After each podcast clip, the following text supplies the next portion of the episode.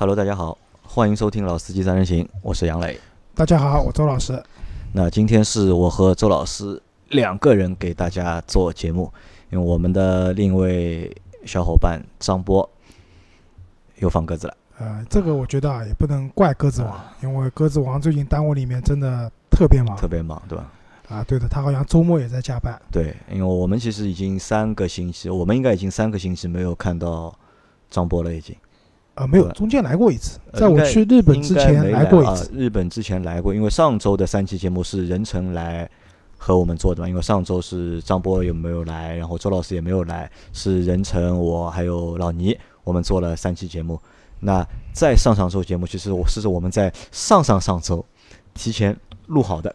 那其实我们到现在啊，其实做节目做到现在，这也是我们一直会遇到的一个问题，人手好像就是一直不能够固定。对吧？再加上老倪上个星期踢球受伤了，脚趾受伤了，不能走路了。那不本来如果老倪不受伤的话呢，老倪还能够就是激动一下，对吧？然后来补个缺。但现在老倪因为受伤了在家，然后阿 Q 嘛又是上班特别忙，一个星期要上六天班，只能休息一天。阿 Q 跟我说这周他可能会抽时间过来。他说这个星期他说他的 GK 五已经开了一千公里了啊。然后那个一个是 GK 五要过来给周老师试驾一下。然后另外一个的话，他要来跟我们谈一下，就是他关于那辆 GK 五啊，他开了一千公里以后的一个使用的心得感受。使用的，嗯，我们也期待阿 Q 过来啊。然后在这里正好说一个好消息啊，周老师在上个星期六，是吧？拍到了一块上海牌照啊。对的，因为周老师一直想，一直节目里面一直讲嘛，说如果我拍到牌照了，我要怎么样怎么样怎么样。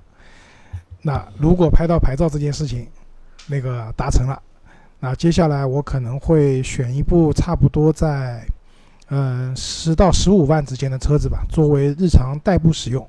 那这个的话，后面我也我也会跟杨磊啊，包括其他的主播跟大家聊，对吧？我会选哪些车型作为我的一个候选的目标，对吧？选这些车型的理由是什么？那也大家可以期待一下啊，也可以就是让大家什么呢？就是大家听到这期节目，也可以就是你在群里面和我们互动一下，你们也可以推荐一些车型给到周老师啊。对的，到时候就是我们可以做个投票嘛，对吧？周老师的候选车型有哪些？大家投个票，对吧？看看谁投哪一辆车被投的最多啊。当然我不一定会买。那也可以什么？也可以就是有的车型就你可能没有买，但是你又觉得这个车特别有意思或者特别好玩，那可以推荐给我们，我们再去做选择的时候会把它列在里面，也去考察一下。对，如果周老师感兴趣的话，周老师会去试。因为今天我已经跟我老婆去过那个 smart 了，去试过 smart 了，啊，去看过 smart 了，还是蛮有惊喜的。因为以前杨磊有一辆 1.0T 的老款的 smart，当时开下来觉得各方面都很好。这种灵活性啊，停车方便啊，唯独缺陷就是一个油耗高。那第二个的话，AMT 的变速箱确实换挡顿就是驾驶感受比较差。那现在它换成一点就是那个六六档的一个双离合了，整体开下来的感受会比较好。这个等到我之后讲海选车辆的时候再跟大家分享。那在我们在这一周的节目里面，我们会做大概四期节目吧，因为有两期是因为现在是八月。下旬了嘛，我们会会做七月份的一个销量的一个回顾。当然，今天我们不做这期节目，因为这期节目最好是由三个人一起来做，两个人聊那个的话会比较干，也会比较累。那我们也会让阿 Q 来一次，我们会聊一次阿 Q 的他的那辆 GK 五，他已经开了一千公里了，好像我看他的朋友圈，他已经开始改装了，已经啊，已经改了不少东西啊，可以让他聊一下他改了些什么东西，一共花了。多少钱改下来的一个实际的一个感受，到底是怎么样？改的还是比较理性的。我看了一下，主要是轮毂啊、轮胎啊，然后那个内饰啊一些东西，理论上它动力系统没有动过，所以我这也是我觉得就是阿 Q 改这辆车比较好的方面啊。因为我觉得动动力各方面其实对后期的使用的一个稳定性，包括一个安全性会产生比较大的影响。但是像这种就让车变得更好看，对吧？我觉得这个是可以有的。好，那。在这期节目里面，我们会和大家聊什么呢？会聊一个大概两三个星期前吧，就是有应该有三位听众小伙伴在群里面或者是私信我的微信，然后来和我说一件什么事情呢？他们和我说，就是希望我们能够做一期关于保险和出险的内容啊，就是车的一个保险到底是怎么回事，该怎么买？还有呢，就是遇到了就是事故了，到底该怎么解决啊？因为很多小伙伴其实开车还是比较当心或者比较仔细的，但多多少少都会遇到一些就是出险的情况。那如果你是新司机的话，可能很多情况我们之前没有遇到过。那遇到这个情况该怎么处理？可能很多小伙伴他心里面不知道嘛，所以就是私信我，让我们能够做一期这样的节目，和大家聊一聊，对吧？这个出险了该怎么办？我们从头开始说啊，就是什么时候车子买保险？当你买第一辆新车的时候，车子在开出店门以前，理论上保险已经买好了。对的，对吧？那么这里就涉及个问题了。这个保险到底是让 4S 店帮你买，还是你自己买？杨老师，你觉得呢？那这个嘛，我觉得其实理论上我们在买新车的时候，4S 店总会强制在店内购买保险。其实不一定要看的。嗯，大多数我看现在百分之九十九的店都会要求你在店里面购买保险嘛。啊，对的，但是一般可以谈嘛。就是有的人会觉得，因为我们知道，就车子车价优惠多少不去讲，最重要看你落地价。那落地价里面就包含了第一年的新车的保险。其实我我是觉得，嗯，第一年的保险的话呢，原则就是基本上我觉得还是在店里面买。为什么？我有几个原因啊。第一个，你自己出去买也不打折，对吧？店里面买也不打折，其实中间的差价可能会有那么一点点的差价。比如说以你买六千块钱的保险来看的话，可能会有个一两百块钱的差价，但这个差价真的不是很大。可能还不止，因为我看之前群里面有个小伙伴，他就是在四 S 店，先是被强制买了保险，然后他车开走之后把保险退掉，重新买了一个保险，大概便宜了好像将近一千多块钱。哦，那他那辆车是什么车呢？呃，我没有问，就是他的保险本来是六千多嘛，他的商业险本来是六千多，后来他说是便宜了之后，就是换了重新算了一个价格。险种一样吗？险种基本上应该都是一样的。啊。那我我理论上应该没有那么大差价的，除非就是你要换保险公司啊，那这个就不能讲了，因为我保险公司有大有小的，不同的保险公司价格会不一样嘛，对吧？那你可以在店里面要求买便宜的保险公司，啊，这个不管了，就是我的理由是第一个，其实它的差价不会特别大，不像你两年三年以后的车子，店里面买和外面买可能价格会差的比较多，这是一个。那第二个呢，人家开门做生意，销售也要赚钱的嘛，那么基于就是。我觉得不管怎么样，还是要跟对方就保持一个相对来说比较好的关系。那么保险上让他挣点钱，也是可以理解的。所以在差价不大的情况下，那让对方挣点钱，或者说你在你你可以跟他们谈嘛，我保险在你这边买了，你是不是服务费少收一点，上牌费少收一点，或者送一次保养之类的。那如果说有这些相应的一些优惠条件的话，那我觉得可以在店里面买。呃，其实这个我觉得还不是最重要，最重要的是什么呢？就是最重要的是，如果我们的新车是在保险，就是在四 S 店购买的保险，那一旦遇到维修啊，就是出险了之后啊，这个处理的过程会非常简单，就你车子可以直接就扔给四 S 店了吗？现在不可以，现在不可以吗？啊，在哪里买不重要，现在你出险以后修车的话，在哪里买的保险不重要，因为现在第一个基本上都不能代理理赔了。都要自己去理理赔还是你自己去理赔嘛？对啊，那方便在什么地方？方便在付钱呀？不可以，钱还是你自己先垫掉。呃，四 S 店可以先不需要不需要你付钱可以。就我现在两次都是在四 S 店嘛，就出了问题就车直接扔给他，我定好损之后，就是他会去跟进后面的事情。啊，其实你第二年的保险不在他这边买，你去他那边修车，因为修车挣钱的，也可以做到的啊。这个不是特别重要，我觉得。那么后面两年，那么大家觉得你的保险在那边买，那么。一般来说，因为现在大家知道，就是保险公司都联网了，对吧？你如果出险出的多的话，你通过什么更换保险公司去拿到低的折扣，这是不可能了。基本上每一家保险公司报出来的价格的差异，就是打完折以后的差异，理论上的百分之十之内，甚至都没有百分之五之内。我因为我之前的车子，我比较过很多的保险公司，无非就是送的东西有多有少嘛。有的保险公司送你什么八个面，但那个可以。维修的这种厂在很远很远的地方，你根本就不会去的那个地方，所以这种送的东西其实，呃，用处不大。那么后面的保险的话，我觉得你可以也可以问一下 4S 店，他们专门有那个销售保险的那个专员嘛。因为是这样的，其实 4S 店他们是问保险公司拿返点的，他都未必要挣你那个保险中间的那个差价，外面给你打多少折，他也可以给你打。那么而且 4S 店的话，它相对来说有的时候送的东西会比较实用，比如说送你两个面的补漆，虽然送的没那么多，但是 4S 店的补漆相对来说更靠谱一点，对吧？或者送你一次保养。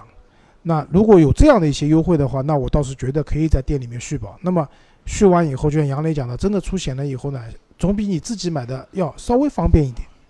好，那前面我们说到了关于就是保险到底在 4S 店买还是在外面买，那这个我觉得就是其实我们还是建议就是在第一年，特别是第一年在 4S 店买，我们觉得会比较方便一点。那前说完这个，那我们来谈一谈就是那买保险到底要买。好，哪几个？我们来讨论一下哪些保险我觉得值得买，哪些保险可能不值得买。第一个交强险啊，交通强制险，这个不是不存在值得和不值得，这个车主的购买率是百分之一百，强制买的，因为叫强制险嘛。嗯，交通强制险是这样的，就是说，嗯，它里面赔偿的金额啊有这一些，一个是伤残或者死亡的一个补偿金是十一万，就超出部分是不赔的。那么打个比方讲，你撞了人，对吧？然后那个对方可能那死亡就不讲了，这个赔的钱厉害了。那如果出现一些小的伤残，那十一万之内如果能补的话，那交强险会赔掉；如果赔不足的话，那可能需要你的商业险去负担。那第二个呢，叫住院医疗费一万块，超过部分不赔。那第三个呢，叫财产损失两千块，超过的部分不赔。打个比方讲，你撞一辆电瓶车，那辆电瓶车撞烂了啊，两千块钱可以了。就我们也可以把它认为就是是车损嘛。就是修车的话，就是其实是我们在理赔的过程当中，都是由交强险先进行赔付，然后不够的部分再由商业险。啊，对的。那交强险呢，有个很重要点，就是不管你是有责还是无责方，交强险都是生效的。就打个比方讲，嗯，比如说你正常过绿灯，对吧？有人闯红灯撞了，对吧？那么你是没有责任的。比如说警方认下来你是无责，对方是比如说全责，在这样情况下，你的商业险是。不会赔对方钱的，那么这个时候你的交强险是可以去赔付的，对吧？对方可能要住院啊，或者怎么样可以赔付的。所以交强险，再说你现在上牌验车所有东西，包括警察都会查，交强险是一个强制的险种，大家必须要买，这就不多说了。好，再往下，三者险就叫第三者责任险啊，前面那个是交强险，我们后面说的都是商业商业险的，对。第三者责任险，顾名思义啊，就是赔第三者的。对吧？就以前有个例子啊，我有个朋友，她自己的车和她老公的车撞在一起了，不赔，因为她老公不属于第三者，老公属于直系亲属，所以大家知道，就三者险是赔给第三方的人的，你别就不小心什么家里面的人去碰一下，这是不行的啊。呃，第三者责任险基本上外面买的话，从二十万起吧，好像二十万、三十万、五十万、一百万、一百五十万、两百万。那杨磊，你觉得买多少万合适？因为我基本上从买车的第一年开始，我每辆车买的保险都是买的一百万，一百万对吧？我原来也买一百万的，我现在买一百五十万。那为什么呢？因为其第一啊，就是买一百万和买一百五十万，他们的差价并不多，可能就差两三百块钱。第二个就是，万一啊，就是你开车出门对吧，真的不小心撞到了人，而且很不幸的把对方给撞死了。以上海的标准，现在出现这种死亡的交通事故，理赔的话，标准是一百二十五万啊，一百二十五万，那我买的一百万还不够，一百万是不够的啊，对的，而且基本上要全部了掉一百五十万，因为还有会有其他费用的，所以那我是觉得，就大家买三者险的话，因为保险这东西嘛，大家都肯定不希望用到，但一旦是用到了，那肯定希望够用，所以大家可以考虑一下。那我觉得一百万是要买的。因为现在基本上各大城市人人就是人发生死亡那种事故的赔付标准都很高，一百万肯定要买的。那根据自己实际情况买个一百五十万。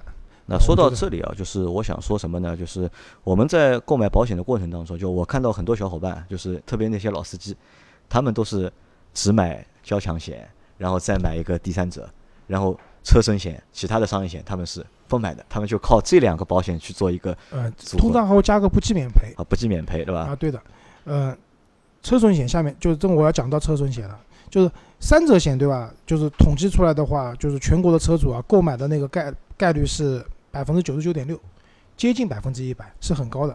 再往下是车损险，就是车损险什么呢？就是赔自己的车子的。就打个比方讲，嘣一撞你追尾了，对吧？你全责，那你要你的三者险去负责修。修对方的那辆车，对吧？那你自己的车怎么办？你的车损险来修。那么车损险的话，全国的一个购买率是百分之九十点五，现在还是比较高的。因为什么道理？因为你现在大家知道，车子维修基本上都没有修这件事情的，一旦撞了以后，都以配件更换为主要的一个维修的方式。而现在一些车子啊，大家知道一个零整比的关系，就打个比方，你你买辆奔驰 C 三十万，对吧？奔驰 C 上那些零件全部拆下来的话，可以换。按零件卖的话，可以卖买十辆奔驰，零整比一比十，那所以当这种时候，你随便撞一下灯坏了，两万块钱。那车损险的话，那我还是建议啊，要买。但是像我们以前那个公司里面有一个开车比较厉害的，对吧？他是不买的，他反正说我肯定不出事故的，撞也是别人别人撞他，所以他就买个交强险就可以了。嗯，不是说不可以，但是呢。总体来说还是有点危险的，因为车损险呢是根据就是车的就是它的一个价格作为一个基数，然后乘以一个系数来得出这个就是车损险的一个费率。但是呢，车损险这边呢，我我提醒大家一下，因为你的车每一年的残值率都在下降，就很多保险公司会卖给你的时候，打个比方讲，你的车新车买来是三十万，按照三十万算的车损。到第二年的时候，你这辆车即使你撞报废了，保险公司赔给你是赔不到三十万的，可能是有个折价，比如说这个时候只剩二十五万了，或者二十七万。那这个时候他可能给你算保险费用的时候，还是按照三十万来算的，那你的车损险的价格就很高了。那这个提醒大家，你可以估算一下自己的这个车的一个折旧的情况，让保险公司把车损车损的那个定价往下降，这样也能省蛮多钱的。那其实我们看到，就交强险、第三者和就是车损险，这其实其实还加一个不计免赔。不计免赔，不计免赔什么意思呢？就是说，呃，如果你不买不计免赔的话，当发生车祸以后，三者险和车损险只赔付百分之九十，有百分之十是免赔的。有了不计免赔以后，就百分之一百足额赔。不计免赔的购买率是百分之九十九，就是相当于花了不多的钱，但是可以多赔你钱这样一种概念。所以，那么。我们刚才讲的就是交强险加上这个是强制的，加上三者车损和不计免赔三大商业险，基本上是我们现在去买车一个常规的一个配置，都会啊有一个常规套餐，对吧？会都会买的。那我是建议的话，嗯，一般来说买辆车的话，这些还是应该买的。啊，我因为我基本上就这这四个东西嘛。那我基，但是我现在的那个宝骏七三零，因为是一个七座的车嘛，我会多买一个座位险。然后呢，这里的话呢，就是。车损险就是还有个问题，就是打个比方，你的车停在小区里面被别人给剐蹭了，但你找不到剐蹭你的人，车损险也可以理赔，但只能理赔百分之七十，而且算你一次出险的。那这个问题的话，可能就比较麻烦。我你可以问一下你买的保险公司，他们是可以有这种情况，一样发生这种事情的，就是你的车如果被剐蹭的很厉害的话，它可以百分之一百全赔的，稍微加点钱就可以了。这个加的费用可能就一百块到两百块之间。那如果说尤其你的停车环境不是很好，打个比方，你停的不是那种地库的固定车位，停在那种老式小区里面，其实车子经常被剐蹭的。我的车停在我的那个小区里面，每年总会会有几次会被蹭一下、碰一下的，我也习以为常了。那么这个保险的话不贵，保一般的保险公司都有，大家可以去问一下，如果买的话可以添置一下，好吧？那么这是比较主要的几种险种。那我们讲一下，嗯，一些。可选也不叫可选吧，就是说，有的人买，有的人不买的选嘛。第一个叫划痕险，划痕险的话，全国有百分之六十点六的人购买这个险种。杨磊，你觉得划痕险要买吧？呃，我从来没有买过。你从来没有买过对吧？我原来买的，为什么？就是我那辆明锐当时买回来第一天停在楼下，被人划了一条很长很长的印子。我一直拖到第二年买了划痕险以后，再去把它修掉的。嗯，但是现在呢，说句实话，我不是很推荐买划痕险。为什么？就是，除非你的车的颜色很特别，很难很难补漆。但是话说回来，如果是这样的话，你的车去 4S 店补，那我告诉你，百分之一百也补出来有色差的。其实现在外面有蛮多那种就是补漆补的不错的一些修理厂，你的身边啊，各个城市都有的。他们补漆不贵，一个面就三五百块钱，可以做的还不错的。那么。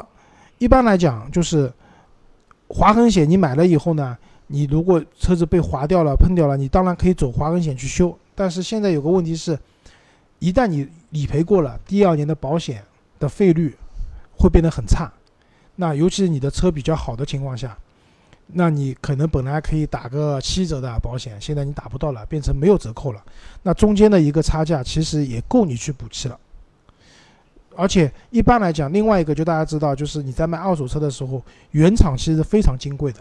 所以你的车子如果不是被划得很厉害的话，我倒是建议就让它去吧，或者做个抛光，把它减淡一点，或者你自己就是像周老师前段时间自己弄弄个补漆笔，一些小的地方自己补一补，都是可以的，尽量保证你的原厂漆。那将来你卖的时候，你的二手车残值率会比较高。所以划痕险其实我倒不是特别的推荐。还有一个就是比较多的问的就是叫玻璃险。玻璃险啊，嗯，玻璃险呢，我倒是觉得啊，就跟你平时开车的环境有关，停车的环境有关，我觉得啊，停车开车，我觉得就就一般来说，现在人家砸你玻璃不太多的，至少上海不太多的。但是玻璃什么时候会碎？比如说你经常开车，对吧？你你经常会经过跟一些什么运砖头的土房车这种大车，就经常会碰到，对吧？我以前那个玻璃就是被这种他们掉下来的石头给砸碎的。那么在这种情况下的话，如果你这种用车环境比较多的话呢，那我倒建议买个玻璃险，因为玻璃险玻璃还蛮贵的，换一换。嗯，这是一个。那另外一个的话就是，就像杨磊讲，你停车，如果你们那边经常有人什么高空抛物啊什么的，对吧？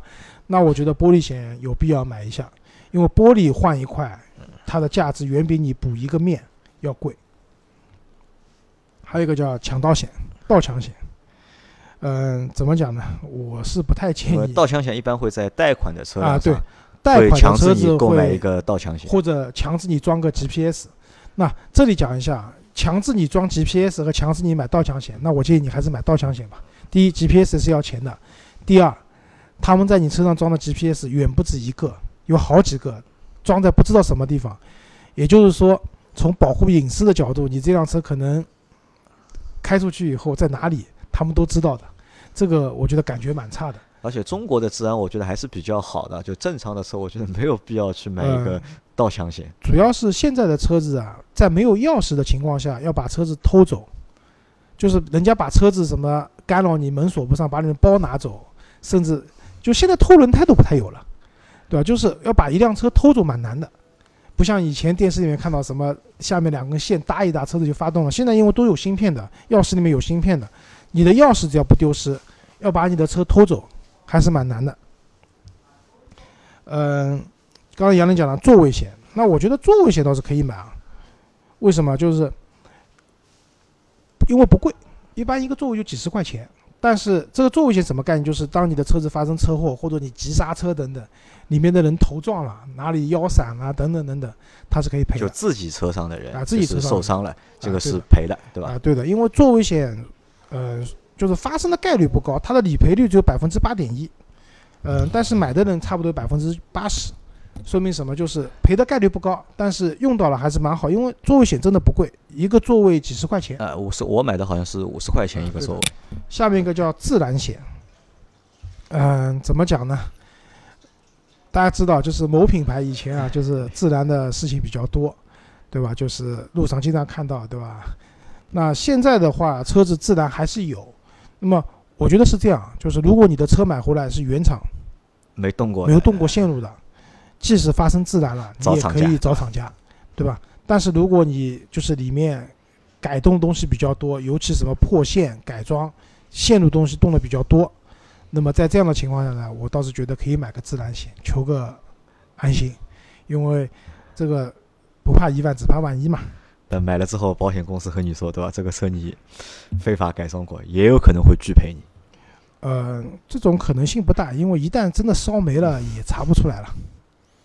好，一个叫涉水险，涉水险是这样的啊，我觉得就是南方城市，就是我们前段时间发那个台风，对吧？就是浙江温岭啊，就是什么广东那边啊，对，就是一些沿海的城市，经常会台风来了以后导致车子那个。泡水，泡水的涉水险，那我觉得要买。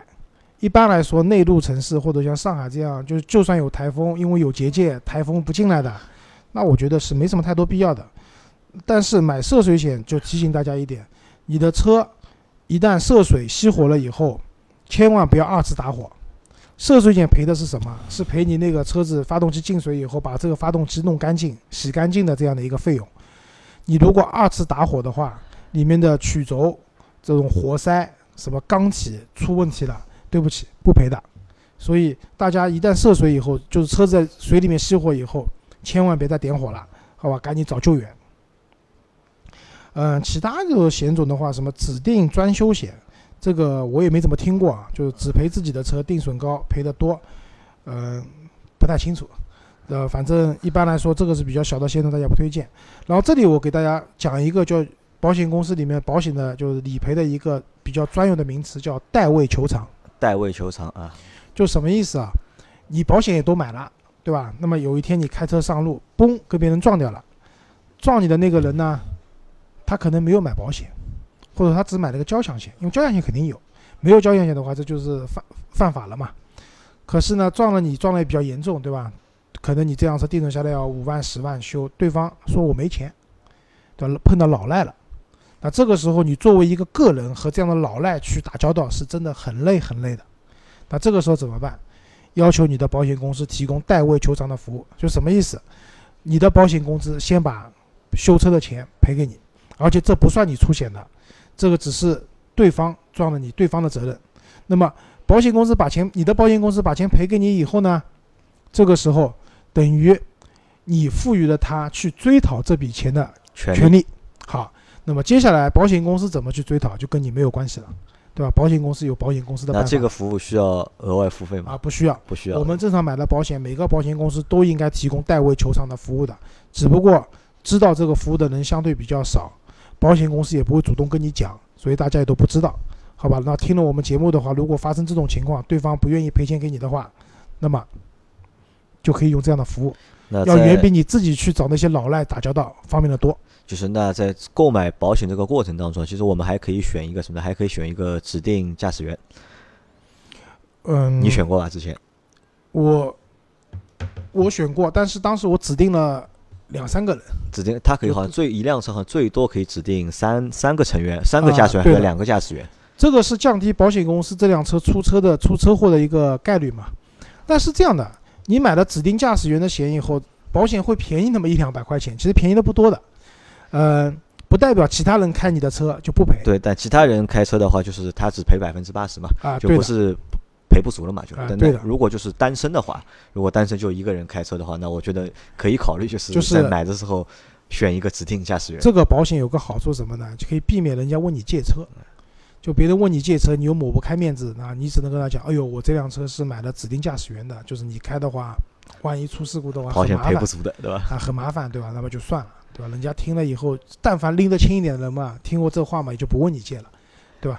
所以这是一个拒绝别人借车的一个比较好的，呃，一个借口吧，我觉得算一个借口。好，最后我们讲就出险了该怎么办？出险了该怎么办？那先讲单车事故。周老师出过险吗？出过，那不可能不出过险。多不多？不多。每辆车都出过险吧？就你有那么多车。嗯，第一辆派利奥应应该出过险吧？我觉得没有，没有啊。反而就反而第一辆新车也没有出过。我第一辆派利奥是被别人划过两次，但我也没去弄，我也没有买划痕险。明锐出过险，明锐而且有一次撞的比较厉害，车头都撞了拱起来了。啊，那次我知道。呃，那个那个叫什么？Polo 应该也 Polo 也没有，Polo 一直一直放在家里没开嘛。开也开，也开了一年多了。秦出过险吗？秦也没有，也没有。对的。奔驰出过的，对吧？呃，奔驰其实没有出过撞车的险，就是被人都都是单车事故，就是剐蹭，就是自己把自己给剐了，对吧？嗯，基本上我出险不多的。那其实我和你情况差不多，大概百分之九十九的情况都是单车事故。当然，这里我不是立 flag 啊，立了 flag 也出问题了，好吧？就是反正我们都都有正常出险的，对吧？我也遇到过，就是单车也遇到过双车，当然希望一辈子都不要遇到人伤的事故。我们先讲单车事故，那顾名思义就是你这辆车，一辆车出问题了，那这个时候不用讲，肯定是你的全责，对吧？什么叫单车事故？举些例子啊，倒车撞墙了，对吧？地库出来转弯把门给蹭了，对吧？然后我以前有个朋友最牛了，开车开着开着把车开到了高架下面的那个花坛里面去了，就是我觉得让我开一百次我也开不上去的，他开上去了，最后是动用吊车吊下来的，就诸如此类。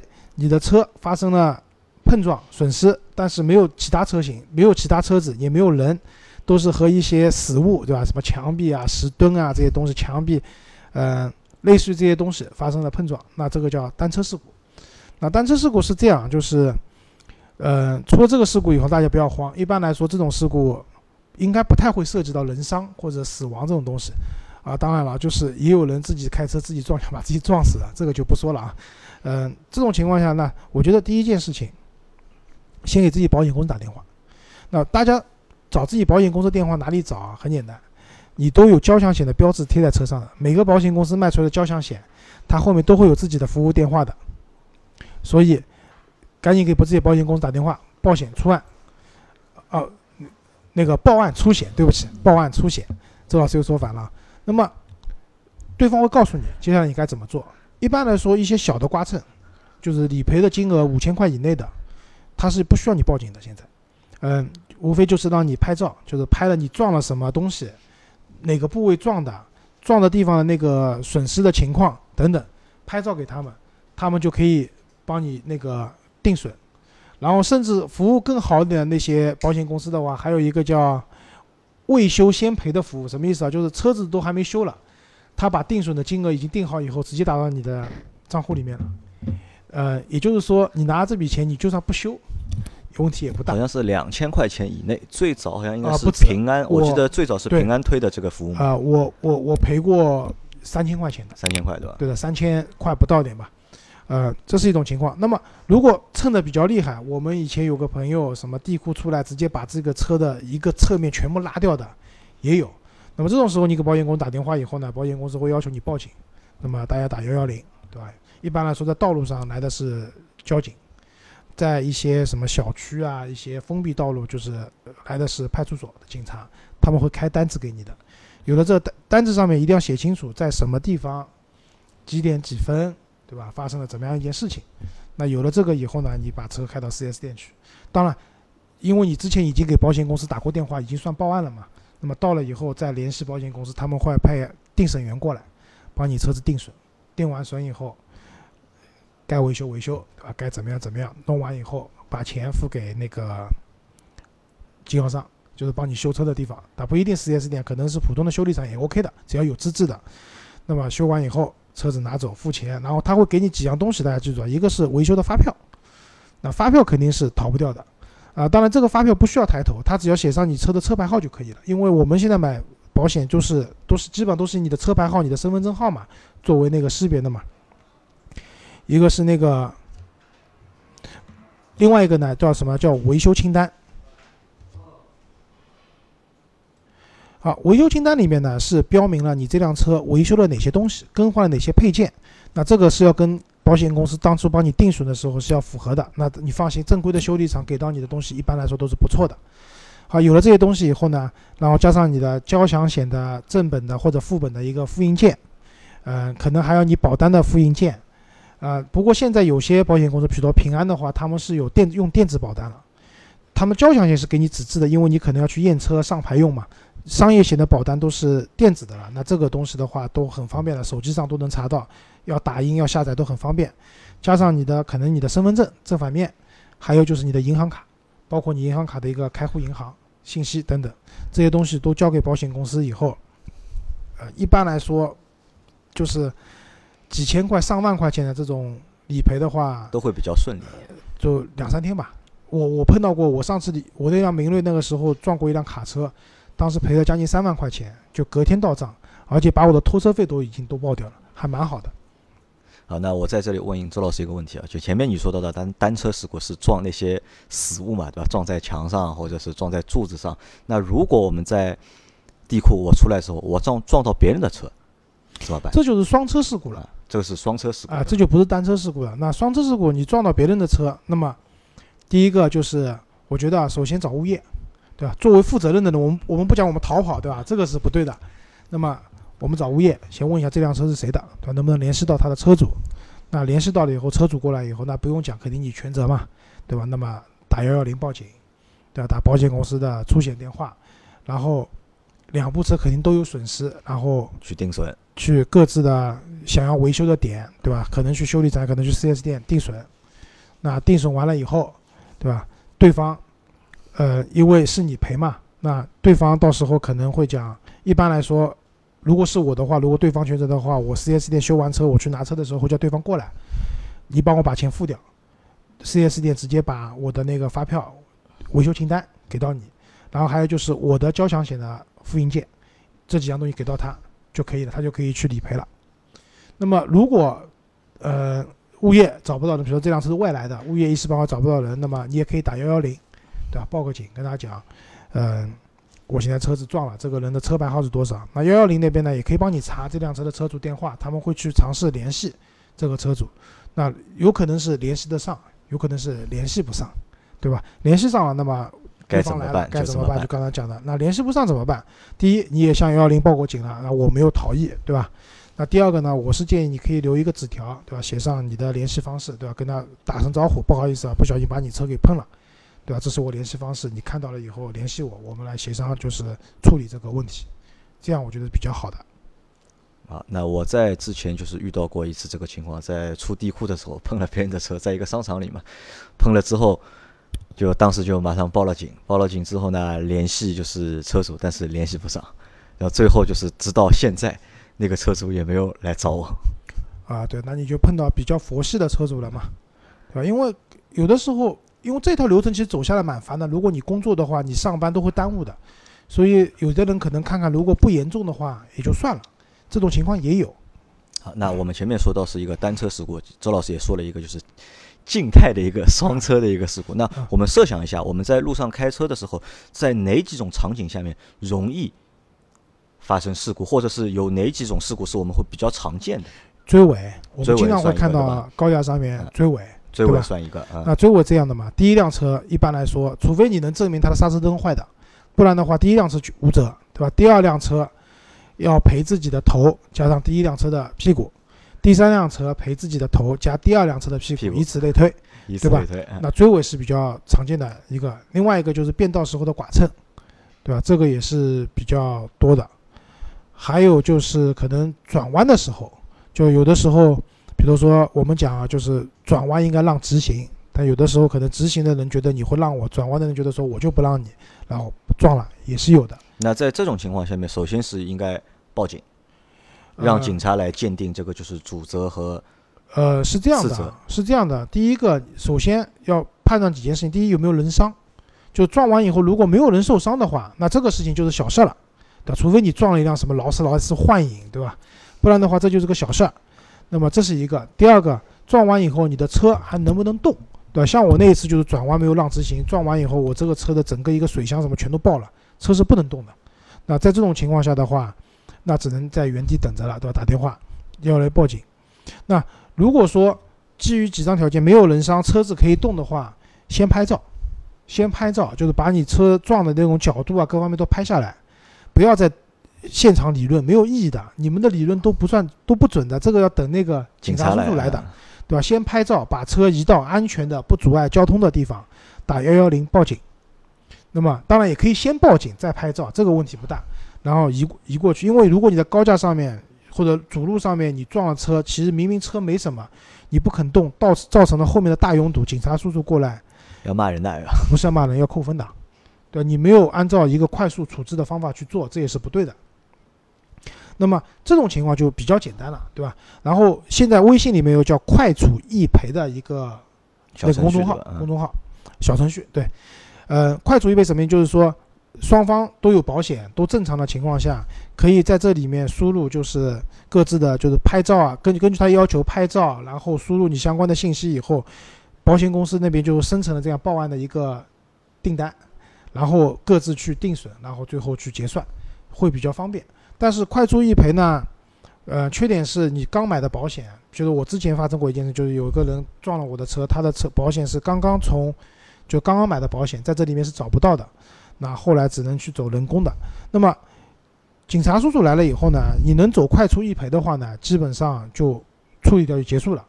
但是如果不能快速易赔，需要警察叔叔人工开单子的话，违章的一方是要被罚款和扣分的。啊，那前面说到的是常见的那些，就是我们可能会遇到那些事故或者出险的情况。那如果撞到人了，有人伤了，我们该怎么办？有人伤的第一件事情，幺幺零，同时打幺二幺二零救护车，对吧？这个是必须的。就不管是你有没有责任，或者你觉得自己有没有责任的情况下，救人是第一位的，对吧？打幺幺二零救人，然后打幺幺零，然后尽可能的现场也去拍照或者拍视频，把它保留下来，当什么情况？还有一个就是现在很多车上都装了行车记录仪的，对吧？就是赶紧去想办法，就是把行车记录仪里面的视频导出来，可以帮助交警去判断发生了什么样的事情。然后人伤以后呢，就是我们比较客观的讲，就对方可能要去医院嘛，对吧？医院可能会产生什么医药费啊这些东西啊。那其实我们私下跟杨磊也讨论过的。那我们觉得不要垫付，就是为什么呢？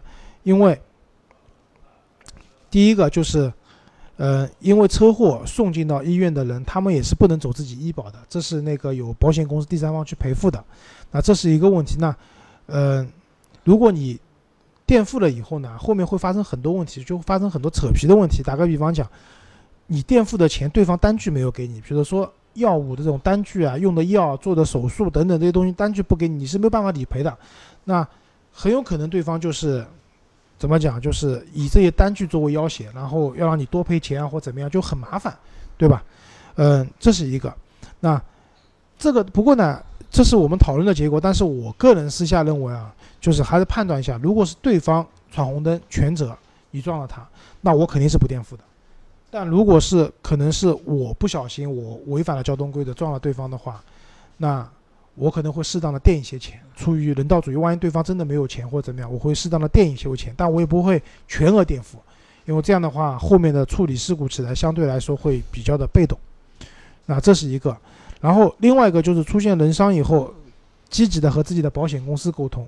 因为保险公司专门是有人伤的理赔的部门的，就包括怎么样去跟伤者家属打交道也好，包括医院里面，因为大家知道，就是进口的药，包括像做手术用一些进口的钢板，其实理论上保险公司都不赔的。当然可以通过打官司的方式让保险公司赔，这是后话。那么积极的和自己的保险公司去沟通，就不要自己冲在前面，就是说去。沟，因为你不是专业的，你不知道怎么去处理这些事情，让保险公司去帮你沟通，会省力很多。